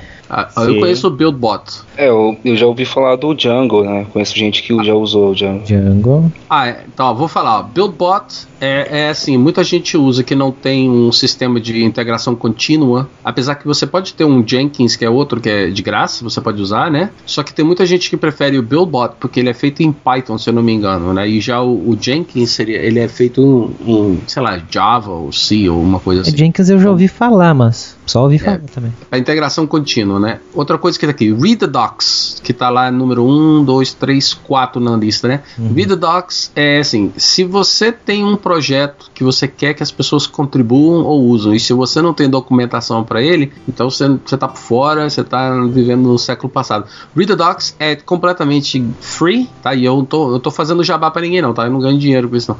É, Read the Docs é completamente free, você pode integrar ele muito bom, muito fácil com GitHub, por exemplo. Então você escreve o seu código, escreve a documentação, para toda vez que você dá um commit, a documentação é automaticamente gerada para você. Então Read the Docs é, é maravilhoso. Mercurial, que é outro que tá aqui, Mercurial é o, é o, o controle de versões de, é, É, esse já. Version já- Control System, só que feito em Python, né? Uhum. E eu usei ele lá na Warpath, é isso que a gente usava. Então, fácil de usar, muito bom. A Django, ah, já foi mencionado, Django é um framework excelente. Ah, agora, os outros que estão aqui, eu eu não conheço, que seria o Discourse, o Cold Mirror e esse Bro. Acho que só do Django lá que eu conheço, gente que usa, eu, eu confesso que eu nunca usei esses projetos, nunca deu fork, eu testei mesmo. Que programar, para mim, pelo menos onde eu trabalhava lá, é, e onde eu trabalho também atualmente, era mais a parte de shell, entendeu? Então eu trabalhava mais com shell script, parte mais de automação, assim, para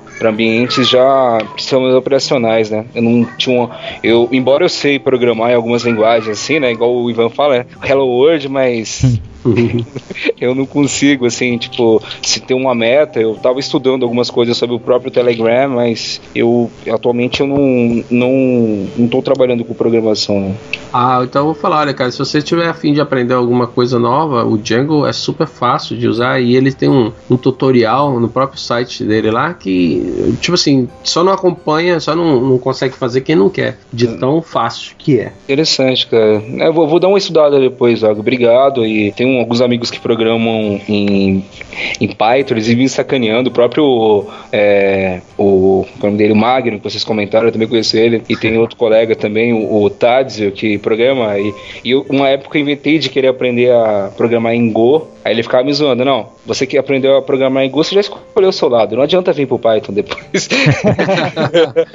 Aí eu falava, não, cara, eu queria estudar, eu queria entender, né? Tinha um projeto que eu também tava falando, palestrando, né? E eu queria ver uma plataforma interessante para que tinham muitas transações eu tava estudando sobre o, o, o, Python e o Go. E pelo que naquele ambiente sim ia ser interessante o Python, né? É, mas eu vi o Go e falei, ó, vou tentar para outro ambiente, entendeu? É, e nisso, aí a gente ficava brincando, né? Ele brincando com o livro de Python e eu com a, com a documentação do Go, né? Aí a gente ficava comparando pontos, mas eu nunca cheguei a implementar o projeto e então o Python venceu. então é isso. Agora Sim, vamos é. só para só citar algumas notícias que a gente não vai conseguir falar tudo, né? Uhum. Faltou tempo aí pro, de tanto tempo parado, a gente falta tempo para falar todas as notícias, mas é legal aí para pessoal gamer que gosta de jogar aí no Linux. Vai sair Street Fighter V para Linux. A Capcom anunciou isso, né? Então a gente vai deixar o link para quem quiser ler mais sobre isso. Uh, vai ser pela na Steam, né? Steam OS, isso, né? na Steam. Uhum, não, beleza. Quem gosta, eu já nem gosto mais desse jogo de luta. ser bem sincero, eu gosto de FPS, eu gosto de sobrevivência, de, de, desse tipo de luta eu já não gosto mais. É, eu gosto de tech, mas eu tenho respeito pro Street Fighter, alguns colegas gostam e é legal. Eu nunca né? gostei, cara. eu nunca gostei de Street Fighter. eu, sei. Não, eu, sou é... eu sou o cara que eu, eu não joguei Street Fighter, eu joguei Mortal Kombat. Ah, também é bom, cara. É divertido. É divertido. É, acho que é importante se divertir. Agora não joguem, pelo amor de Deus, Street Fighter vs Tekken, que é terrível. Horrível. É muito ruim. E continuando as notícias de jogos também, conseguiram instalar Linux no PS4, né, já quebraram então. Qual é, é, tinham, é, no caso tem uma, tem um grupo que fez isso, aí eu, eu sugeri essa reportagem aí, né? Eles especificam, era mais uma prova de conceito, eu acho que alguns meses antes, eu não cheguei, eu, eu vi um comentário, eu não lembro, foi em outro podcast, não de tecnologia em si, mas de notícias, que um pesquisador tinha feito uma prova de conceito que dava para poder botar um outro sistema operacional no PS4, né? Então eu acho que esses caras estavam bem antenados, pegaram isso e já conseguiram instalar Linux, entendeu? E pra quem já instalou alguma coisa na batata, né? Tinha aquela piadinha, acho que foi 2013, uhum. vocês lembram? Sim. De... Então, PS4 tá aí. Outro selo foi quebrado, né? Igual dizem. E agora o quadro Libera Geral. O quadro Libera Geral aí são alguns projetos que antes eram fechados e que anunciaram de alguma maneira aí que tá mudaram sua licença, né, para algum tipo de licença aberta. Então nesse episódio a gente tem quatro projetos aqui para falar. Não, quatro não. É, quatro, quatro. quatro notícias, mas dá pra dizer que é três projetos. São três projetos, né? Sim. O BTFS, Sistema de Arquivo BitTorrent, que eu nem sabia que tinha, cara. Não, é recente isso daí, eu, eu vi, tava pesquisando lá e eu tenho uma, um certo fascínio pelo BitTorrent, aí eu procuro ver o que os caras estão fazendo, né? E vi essa, é, essa informação aí no, no site underground que eu acesso, e os caras, pô, agora dá pra fazer isso, isso, aquilo, e tem gente que ficou super feliz, né? Então, pra quem tá lá no GitHub, o, aí a informação, né? Então, pra quem curte a integração do, do BitTorrent com outras informações, agora você tem um sistema nativo pro, do, do próprio BitTorrent, né? Então você vai poder intercalar o protocolo BitTorrent, né, do P2Peer, junto com o sistema de arquivo. Então acho que talvez seja interessante para algumas aplicações. Mas o que, que dá para fazer com isso aí? Pelo que eu entendi aqui, o que está nas features, assim, diz sobre a questão da própria integração com, exemplo aqui, ele dá um exemplo de, de como é que você pode montar ele, por exemplo, para fazer um streaming. Tem aqui um exemplo de ele dá um, um arquivo aqui e a ideia, é, pelo que eu entendi, ele criar um sistema de arquivo virtual para poder é, distribuir, entendeu? Isso que eu entendi, que por usar exemplo ali no é, é, para que isso serve, né? O que é isso, né? Informando sobre os links magnéticos, pontos torrent. Então você vai conseguir é, não ter um arquivo necessariamente físico, né? Você pode colocar isso em memória ou criar um disco virtual para poder hospedar, é, hospedar um, um, link magnético, né? Então talvez seja interessante aí para quem trabalha com replicação é, de dados de forma P2P. Eu já ouvi uns comentários que o Facebook faz isso para deixar as máquinas deles com as configurações padronizadas. Ele faz a replicação de forma P2P. Eu tentei achar a documentação, mas eu não achei. Mas faria mais sentido, né? Entendeu? Eu vi um desenvolvedor onde eu trabalho falando: Ó, oh, os caras fazem isso. Aí eu perguntei para ele onde é que era. Aí o cara desviou do assunto. Eu falei: vou, vou, tentar achar sozinho, mas eu não achei, cara. Então se alguém souber, por favor, me ajude, que eu, eu gosto de saber essas coisas, né? E eu achei interessante por isso, né? Então, como tem banco de dados que usa é, memória, assim, para fazer algumas coisas, né? Eu vi essa possibilidade eu achei que talvez seja interessante para quem trabalha usando torrent, como tem bilhões de projetos aí que deixam a ISO lá, então o cara não precisa ter isso mais em disco, né? Ele pode montar um sistema de arquivo virtual e deixar disponível, né? E parece ser interessante agora pensando com aquilo que tu tava falando, parece ser interessante para trabalhar com Big Data, porque acho que vai distribuindo, ele diminui a quantidade de gargalos que existem na infraestrutura para poder fazer o acesso. Sim, isso é interessante, somente uma rede local. Imagina uma rede que funciona aí a gigabit. Cara, imagina a beleza que deve ser o download de um lugar que você tem gigabit aí, ponto a ponto, switch, e você tem que deixar os dados de forma replicante. Para fazer uma, um exemplo, distribuir uma, uma videoconferência aí, cara, o gargalo ia ser, pela, por exemplo que está mostrando aqui, cara, o gargalo eu acho que seria quase nulo. Não ia ter gargalo, porque montava um sistema de arquivo, já distribuía de forma peer-to-peer, ia ser excelente, entendeu? Então, isso que é interessante, né? Além de ser uma prova de conceito, talvez seja, seja útil para algumas pessoas. Aqui no site é, do projeto está especificando o Ubuntu, né? Mas como tem o código aqui no GitHub, eu acho que não seria tão difícil portar. Eu, pelo menos as bibliotecas que eu vi aqui, né? Que são as dependências, eles não são exclusivos, é, assim, de, de um sistema operacional específico, né? Do, do Debian aqui, mas daria sim para portar, né? Então. Bom, vamos, vamos indo, porque senão a gente não acaba nem o Libera Geral aqui. Exatamente, né? É, próximo projeto, Swift da linguagem da Apple também foi liberado, mas eu pensei até que já fosse liberado. Acho que era licença claro. de uso, não é? Não era isso, não sei. Hum. Eu já ouvi. A linguagem já existia, mas não estava não tava aberta para a comunidade. Pensei que era aberta. Também pensei isso. Deve licença uma... Apache. Licença Apache. Eu, eu ia dizer Apache. Tem lá no GitHub. Cara, eu vou ter que começar a mexer no GitHub. Não adianta, tá tudo lá tudo indo pra lá, cara. vou ter que, vou ter que aprender sinal. a mexer com ele. Exatamente. Alguém aí programa é, Swift? Não. Não, no programa não. não. Só ia falar pra você, cara, que se você quer arrumar um trabalho e você não tem uma conta no GitHub, você também tá vivendo no século passado, hein, bicho? Mas o interessante, além do GitHub, só um uso aí que eu já vi muita gente fazer, além de ser pra programação, para usar como controle de versão, inclusive de documentos, né? É interessante. Eu conheço algumas pessoas que fazem isso, né?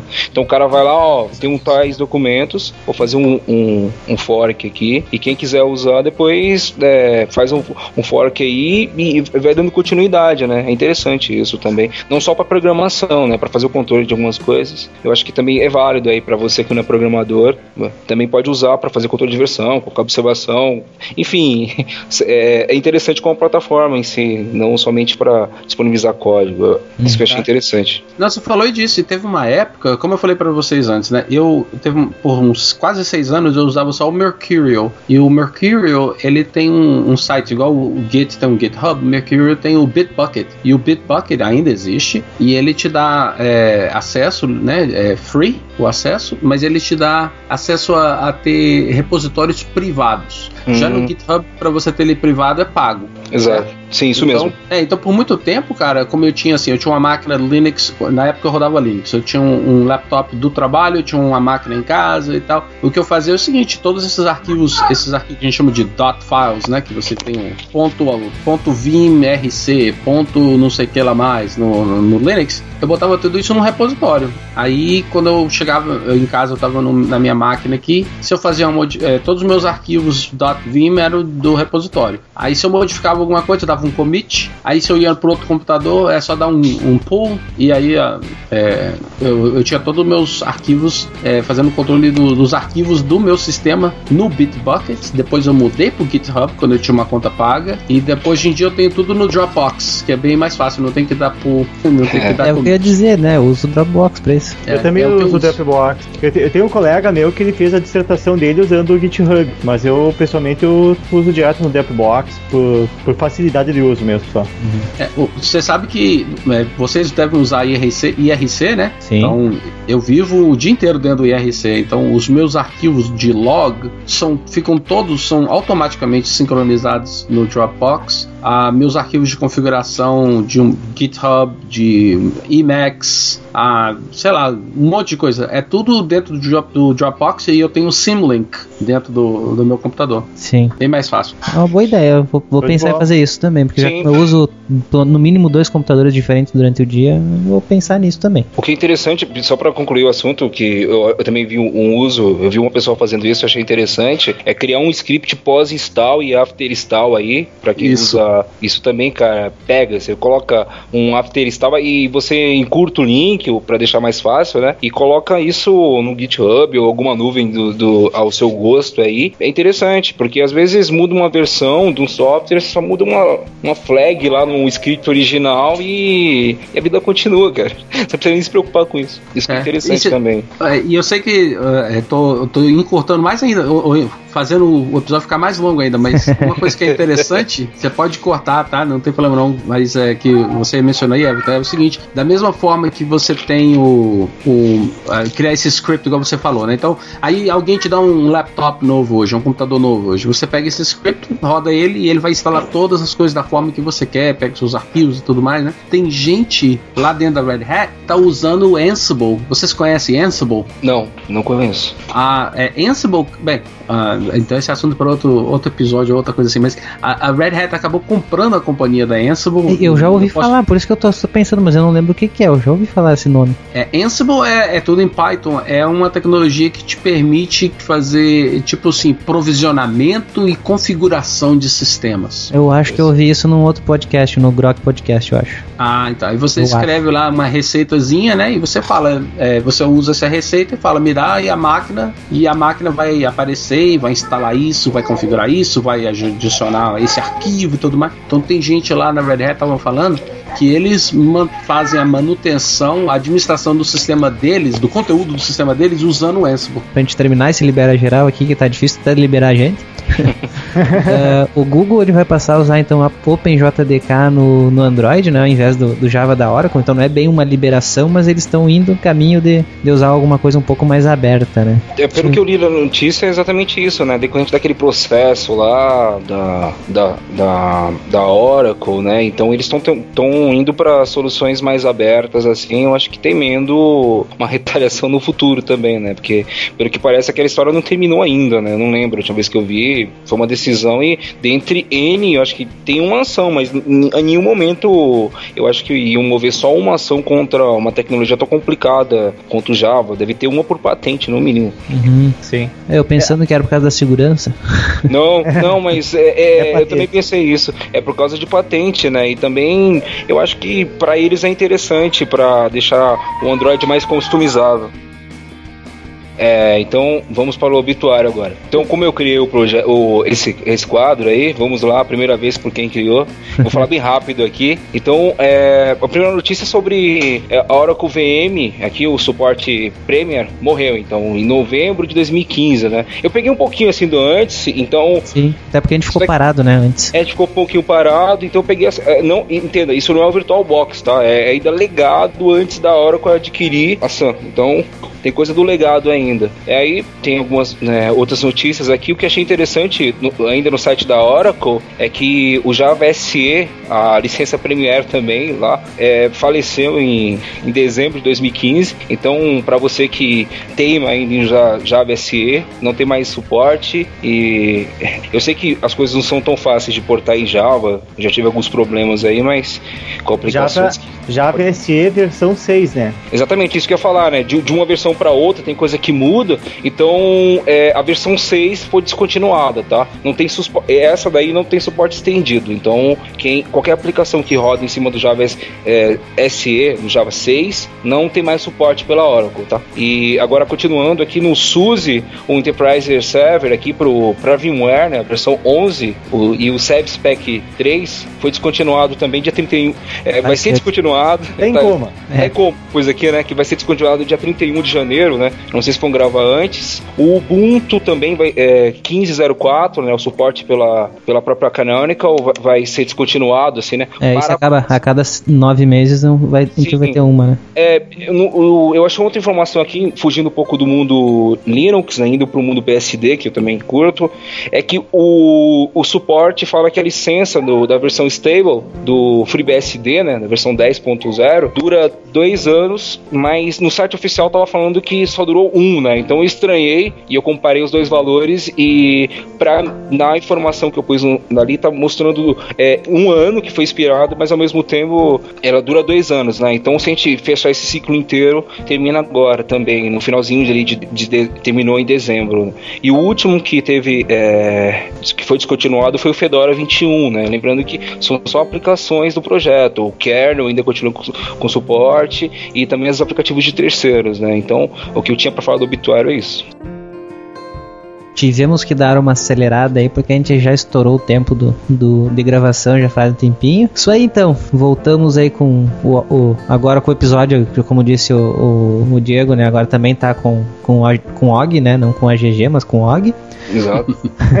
Temos pessoas. Ah, Everton também está contribuindo com, com o site, né? Sim, é, eu, tô, eu não estou fazendo isso de forma tão ativa, mas quando é que eu estou reestruturando lá, uns projetos que eu estou fazendo, estou bem envolvido, mas eu tenho alguns posts aí vindo aí no, no forno, igual o pessoal fala. O importante é assim, tem gente que não apareceu aqui ainda no Opencast, mas futuramente vai aparecer, mas que está aparecendo também no site. Mas todo mundo está contribuindo aí no, no nosso grupo lá no Telegram, a gente acaba discutindo algumas coisas, às vezes até possibilidade de pautas, a gente Sim, acaba discutindo. É, a pauta mesmo, eu sempre tento ajudar e dar uma força pro Diego aí. Também é legal que a gente vai se informando, né? E, ah, sim. Tem, e tem muita gente que tem muito mais experiência, o próprio Og, o Diego, você tem muito mais vivência, assim, a gente tem de só a, a crescer com isso também. Então é isso, pessoal. Estamos chegando ao final de mais um Opencast. Quero agradecer a todo mundo que ouviu até aqui. Quero agradecer aí, Diego, de novo, né? Participação. Enfim, não, nós saímos daquele buraco bidimensional, como é que é que tu falava? É, a gente, a gente tava.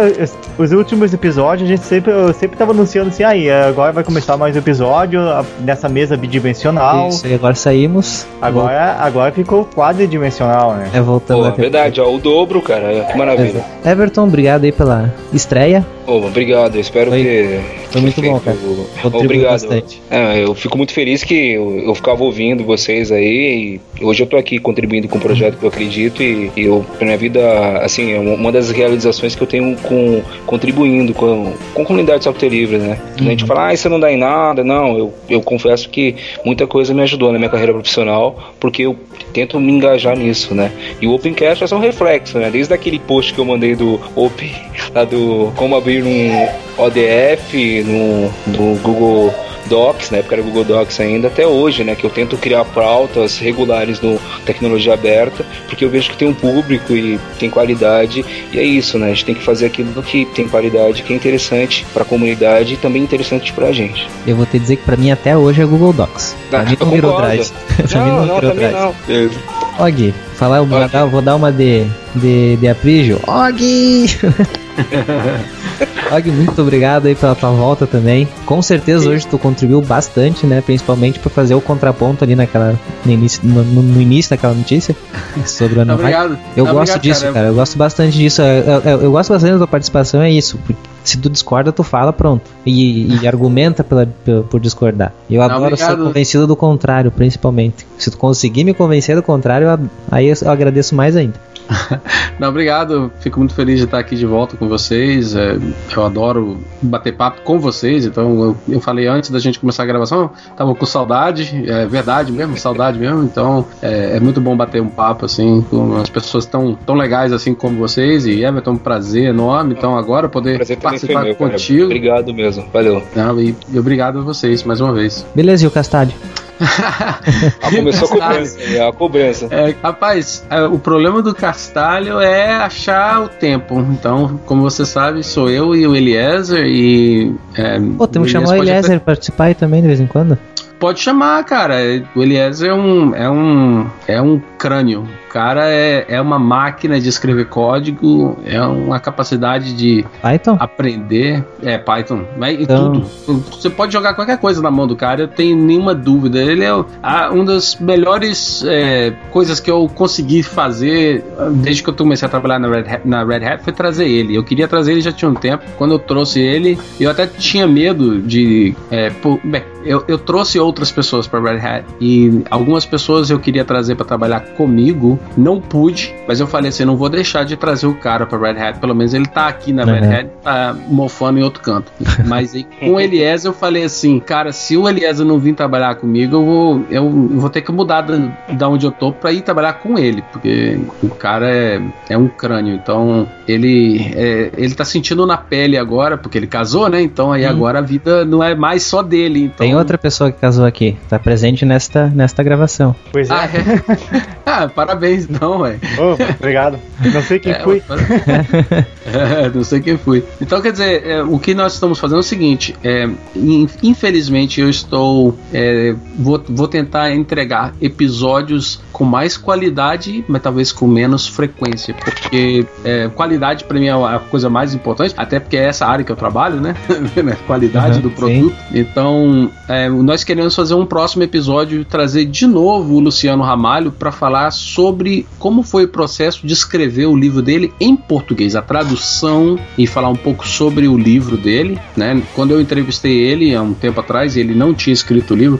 Então, aliás, o Elias até mandou para mim aqui, eu tenho a cópia do, do chama Python Fluente em português, né? Então vou recomendar o livro fortemente, não porque eu ganho nada, mas é porque o livro realmente é muito bom e foi escrito por uma pessoa que é difícil não admirar, o Luciano Ramalho, as coisas que ele já fez e como, as coisas que ele faz hoje em dia. Tá? Então tem um livro autografado aqui, muito bacana que ele autografou o livro e o Eliezer mandou para mim. E então a gente quer trazer ele e é só marcar agora, combinar, agendar o meu horário com o do Eliezer e vai ser até difícil, porque Eliezer tá indo pra, de volta para a República Tcheca de novo agora. Ele tá indo, vai participar de um evento lá pela Red Hat. E, e eu não vou dessa vez, só vai ele. Então, mas é, é, é o Castalho continua vivo. É, o negócio é vai ser mais assim, qualidade, não quantidade. Uhum. Beleza. Estamos com saudade também do, do Castalho.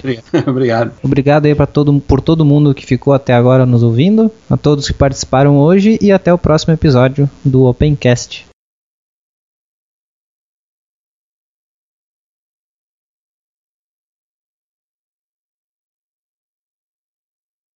Uh, Og, tu não, talvez não sei se tu ouviu o último episódio, agora nós temos dois quadros novos. Nós temos o Libera Geral, que daí quem não participou do último episódio tem que fazer essa parte, tem que liberar alguma coisa, hein? que isso? Liberar o quê, cara? Opa! Não, não.